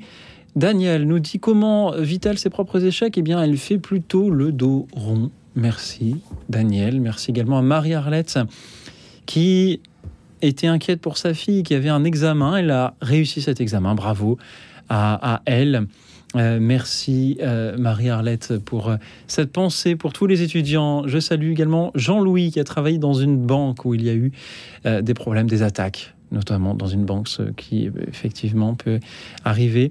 Hélas, il a été mis à l'écart et ensuite et on est parti avec les honneurs. Merci Jean-Louis, merci également euh, à, Pierre qui veut oublier le euh, passé. Merci à Catherine de Toulouse qui nous dit là aussi que voilà les échecs, les réussites sont toujours des leçons de vie. Mathieu de Rennes également que, que je salue, ainsi que Marie qui a été opérée d'un cancer, n'a pas été par euh, ses proches et euh, a toujours euh, un traitement et a bien du mal à l'accepter. Je salue Sandrine de Paris qui sort grand qu'elle a vécu. Elle remercie ses ennemis car c'est grâce à eux qu'elle a pu rencontrer le Seigneur. Merci Sandrine. Merci à vous tous aussi qui nous suiviez en direct sur la chaîne YouTube de Radio Notre-Dame. Je salue Marie-Madeleine, Angeline, Valérie, Jean-Michel, Régine, euh, Georges, qui est, au lycée, qui, nous suit aussi. La prière fait rebondir, euh, nous, euh, nous dit-il. Angeline, la bienveillance envers à rester positif et à se dire qu'on fera mieux la prochaine fois. Trouver de l'aide extérieure si possible pour avoir un regard objectif sur la situation. Merci à vous tous et merci à vous, Marguerite Chevreul. Je rappelle que vous êtes coach spécialisé dans le développement des talents individuels et collectifs. Alors, si on a un talent à développer, on peut venir vous voir. On peut lire votre livre aussi, Ta vie est une mission. Connaître ses talents pour trouver sa vocation personnelle. C'est édité par l'Emmanuel. Marguerite Chevreul, merci d'avoir été avec nous. Qu'avez-vous Comment avez-vous vécu les témoignages de nos auditeurs ce soir Alors moi j'étais très émue en, en, écoutant tous, les, tous vos témoignages, là, tous ceux là qu'on a entendus. Vraiment ça m'a touchée profondément. Je trouve que c'est magnifique d'entendre tout ce qui a été dit. Il y a une vérité, il y a une profondeur dans tout ce que vous avez témoigné. Et puis derrière, il y a beaucoup d'espérance. Et moi, ce que j'ai, enfin vraiment, ça m'a enseigné cette soirée. Je suis même un peu étonnée parce que je trouve bravo, hein, Louis Exil. C'est le but. C'est voilà, et de voir vraiment comment Dieu rejoint chacun, même dans les épreuves, au plus profond, comment il peut transformer. Et puis je retiens ce qu'a dit Bernadette, elle parlait de ce chant, là tu peux repartir euh, à zéro, tu peux tout recommencer. Et voilà, c'est ce qu'on a entendu hein, dans tous ces témoignages. Et, ben, et puis pour, pour ceux qui sont sur ce chemin-là, vous voyez, il y a des, voilà, il, se passe des choses. quoi. Donc merci à tous et bravo. Et bravo, le but de cette émission est en effet que les auditeurs nous enseignent. Alors merci pour tout ce que vous nous avez transmis ce soir. Merci à toute l'équipe d'écoute dans la nuit. Romane, Nicolas, Philomène et Arlette euh, ce soir. Et merci à vous pour euh, vos enseignements de ce soir. Et en attendant ceux que vous nous préparez pour demain, je vous souhaite une nuit tranquille et reposante car demain, figurez-vous, sera un grand jour.